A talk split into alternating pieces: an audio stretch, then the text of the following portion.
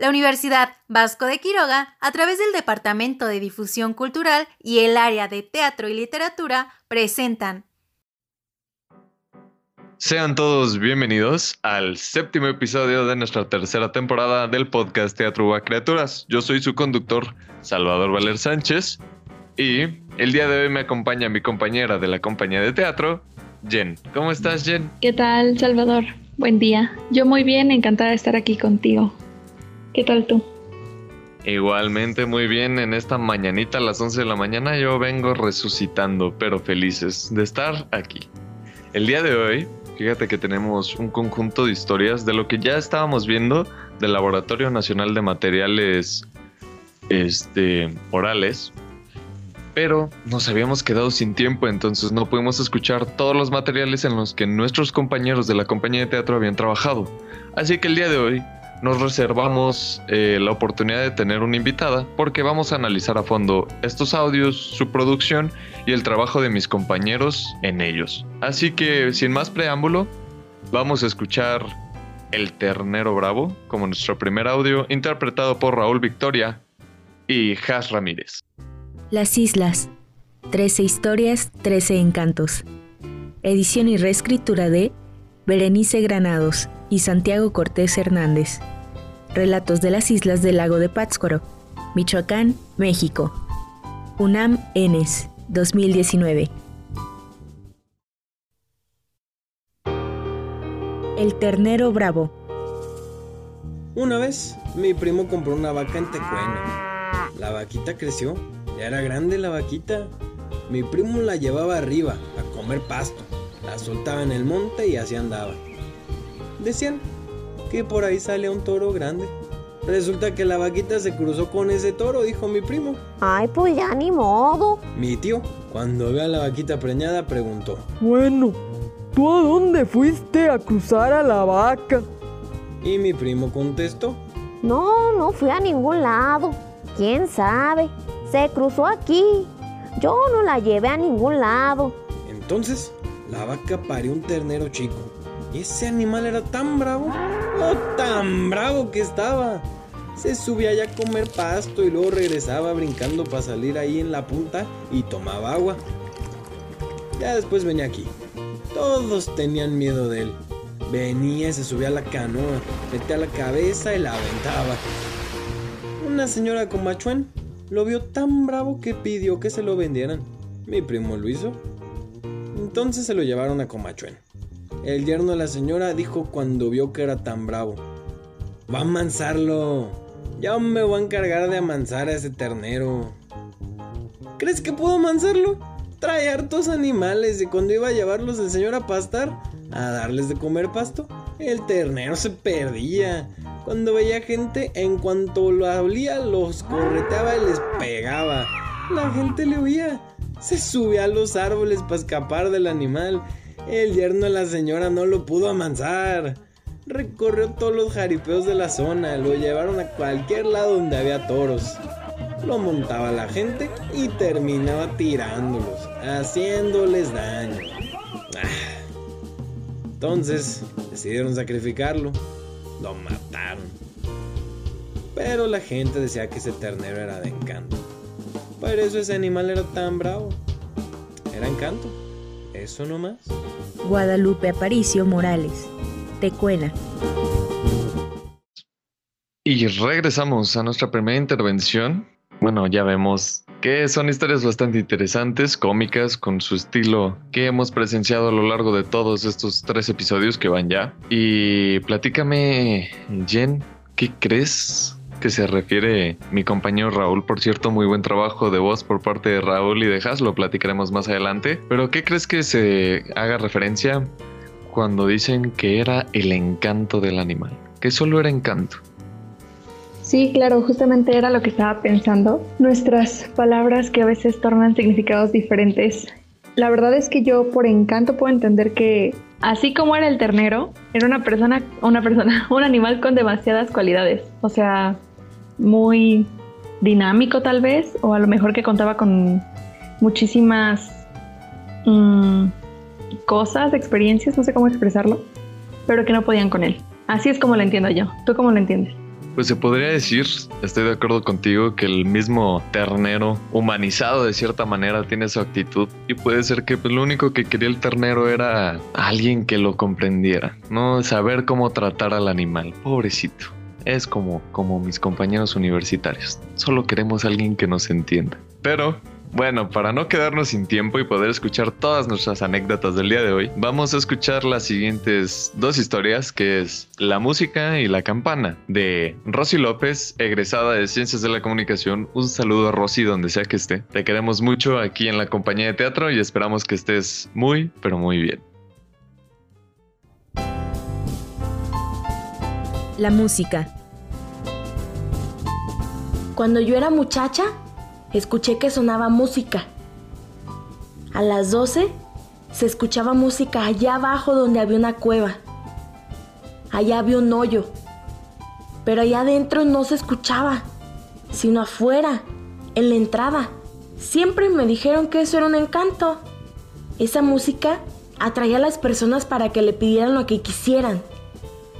Centavos, animalitos, gallinas que solo le tenías que pedir y pasar algunas pruebas. Esa música era también encanto. Guadalupe Reyes Campos, Pacanda.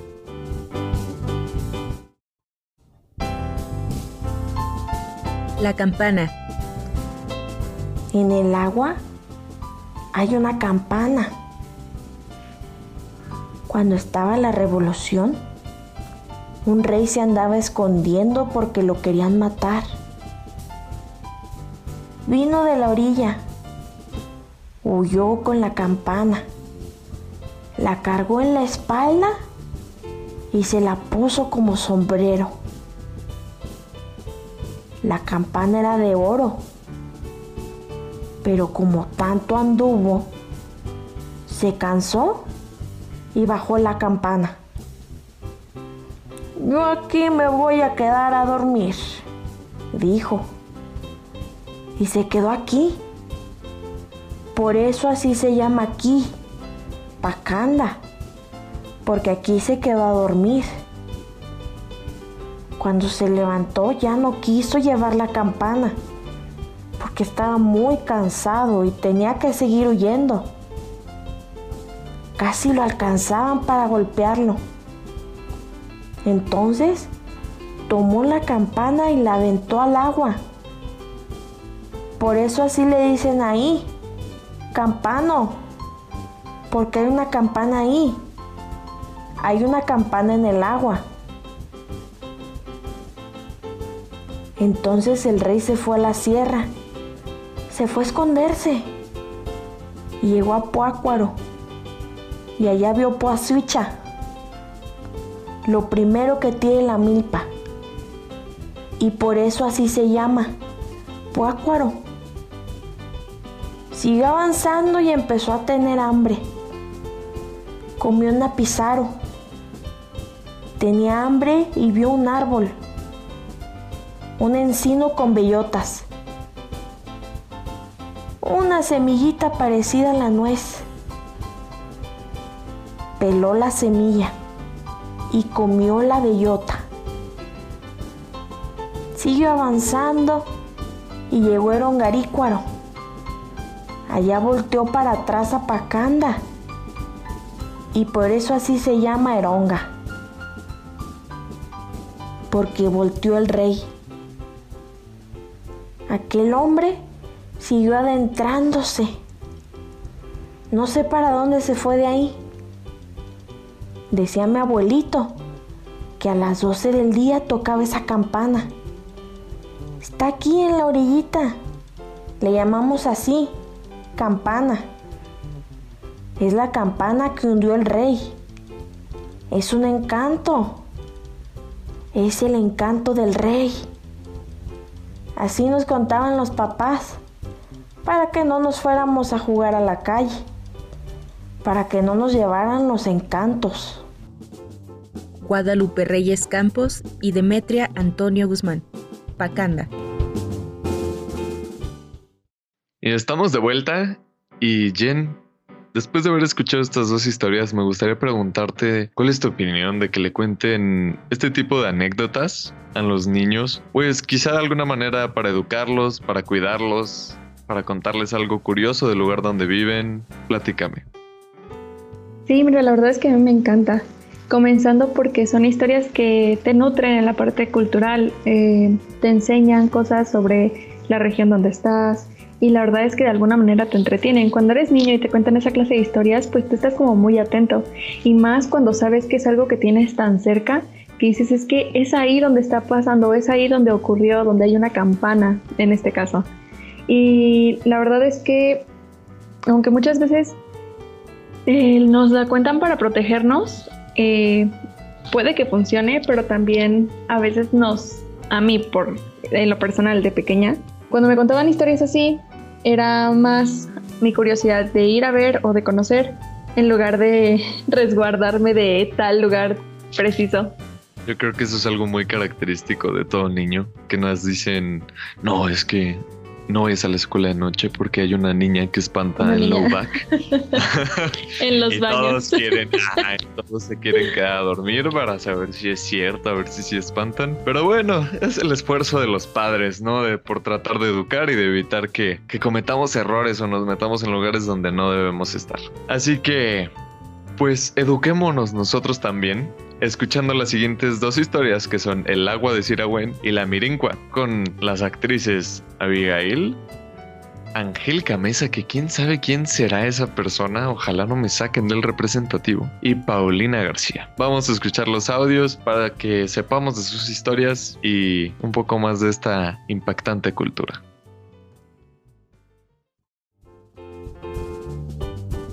El agua de Siragüen. Y sí, mis papás decían, ya viene el agua de Siragüen. Se formaba entonces como un camino en el lago, pero el agua de aquí no se juntaba con esa agua. La de Siragüen era azul, azul, bien clarita. Se veía hasta el fondo del lago. Sacaba burbujitas.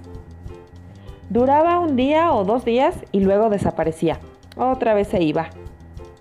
Decían mis papás que también el agua de aquí visitaba el lago de Siragüen. Yo creo que los manantiales por donde se visitaban los lagos ya se taparon, porque hace muchos años que ya no viene esa agua.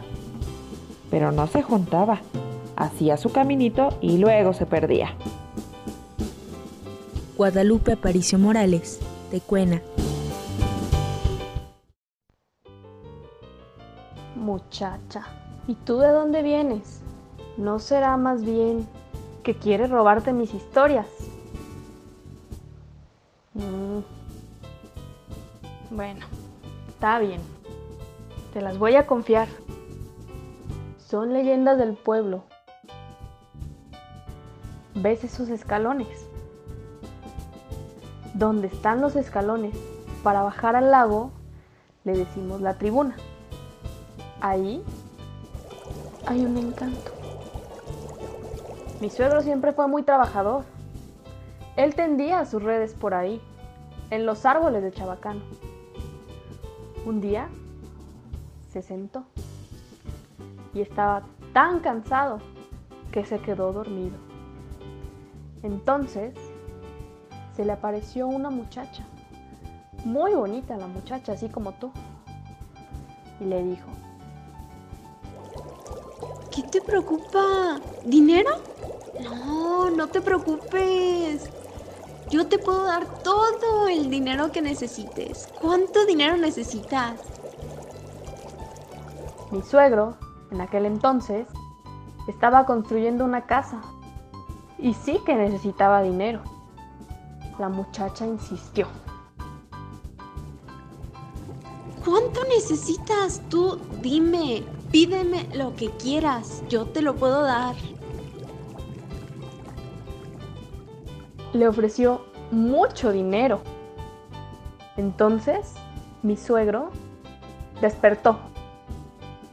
Le dijo, No, tú no eres buena, tú eres el enemigo. Yo no necesito tu dinero. Yo puedo trabajar y aunque me ofreciste mucho, yo no quiero nada de ti. En cuanto mi suegro dijo eso, la muchacha se desapareció. Ni rastro quedó de ella. Entonces él se encomendó a Dios. Pero sí, dice, era una muchacha muy bonita. ¿No serás tú? Bueno, yo creo que esa fue la Mirincua.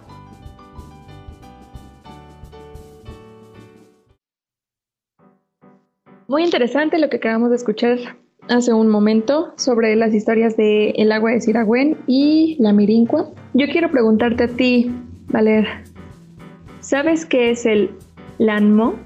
Vaya, estoy acostumbrado a ser yo el que pregunta y no a ser el entrevistado, pero ahora sí que verso sin esfuerzo vine preparado. Pues fíjate que ellos en conjunto son el Laboratorio Nacional de Materiales Orales. Es una organización que se dedica a resguardar y distribuir todas estas historias, estas moralejas, estos cuentos de nuestras culturas mexicanas e indígenas que habitan en todo México.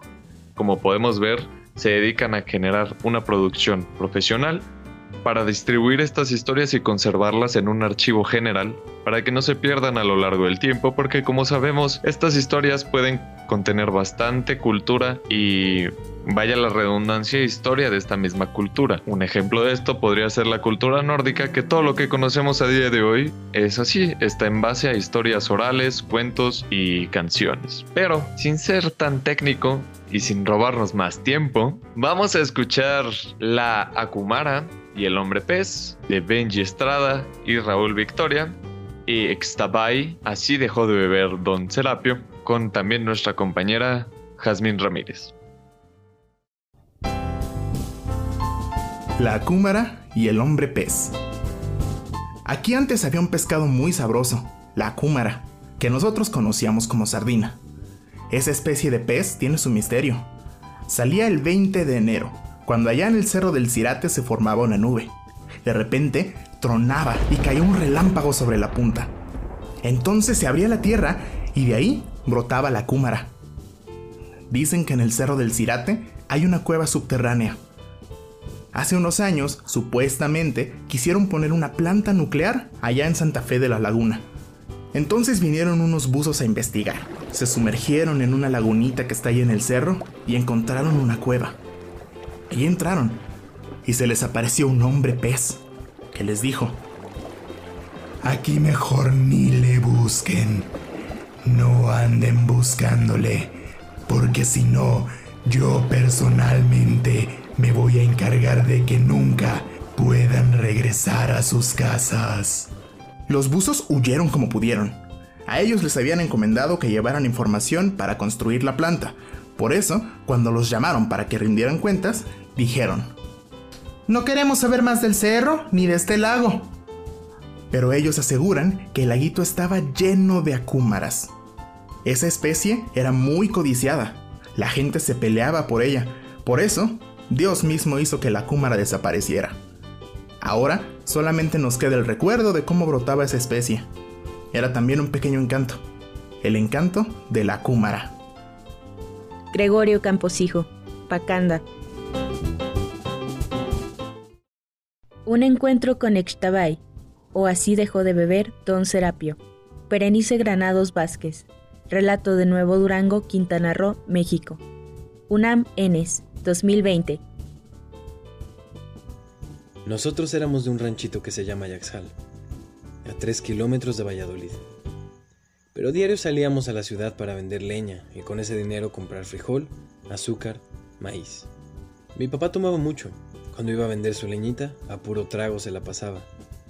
Un día de esos me dice mi mamá. No ha llegado tu papá. Ve a buscarlo. Había luna llena. Estaba bien clarito. Pero yo tenía miedo, porque tenía que caminar como tres kilómetros. Yo no era tan grande, tenía ocho años, pero en aquel entonces una orden de los papás era una orden, y la obedecíamos, no como los niños de ahora que no obedecen a sus papás. Mi mamá me dijo, Tienes que ir. aunque yo tenía miedo, le dije. Pues ni modo. Ya voy. El camino del pueblo desembocaba en un cruce. Ahí había una mata de árbol que se llama Jack's Che. Estaba bien grande y tenía un hueco. Desde ahí vi que mi papá ya venía. Daba tumbos, porque estaba tomado. Entonces, de la mata de Jacques Che salió una señora con un huipil bien bonito. Pero bonito, bonito, bonito, bonito. Cuando me di cuenta, estaba parada. Se acercó a mi papá y le dijo, Serapio, ven acá. Hace rato que te estoy esperando. Él pensó que era mi mamá. Como mi mamá se vestía así, pues obedeció y empezaron a platicar. Que qué hacía, que porque estaba borracho, que no era posible.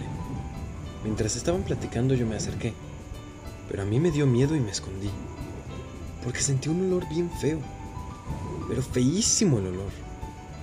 Mi papá estaba platicando con esa señora y de repente se desató una sandalia.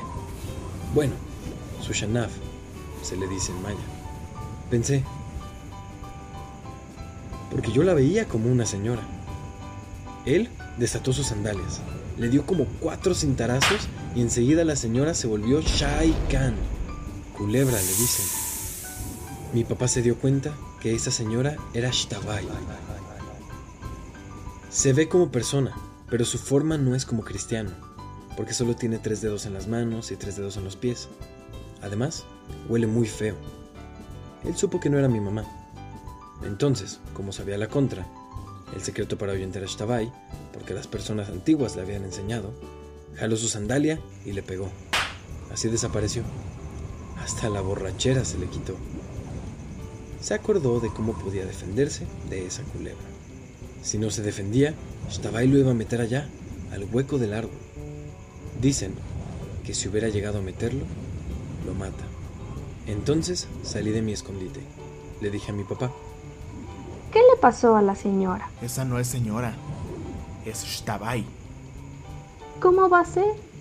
Sí, se convirtió en culebra y se metió al hueco del árbol. Ahí entró cuando le pegué. Sí lo viste, ¿verdad? Sí, lo vi. Porque mi mamá me mandó a buscarte. Pues ya ves que así pasaron las cosas. Vamos, vamos, lo que pasó, ya pasó. Y a mi papá se le quitó la borrachera. Pero el olor de Shtabai se le quedó. Estaba bien feo, feo, feo. No le dije nada, porque si le hubiera dicho que olía tan mal, me habría regañado. Cuando entró a la casa, mi mamá le dijo, Mira nada más, qué feo hueles. Ándale, métete a bañar. Mi papá se bañó, pero ni así se le quitó el olor. Apestaba. Pasaron varios días antes de que se le quitara. Pero con todo y el mal olor, Shtabai no se lo pudo llevar. Desde entonces, mi papá ya no toma.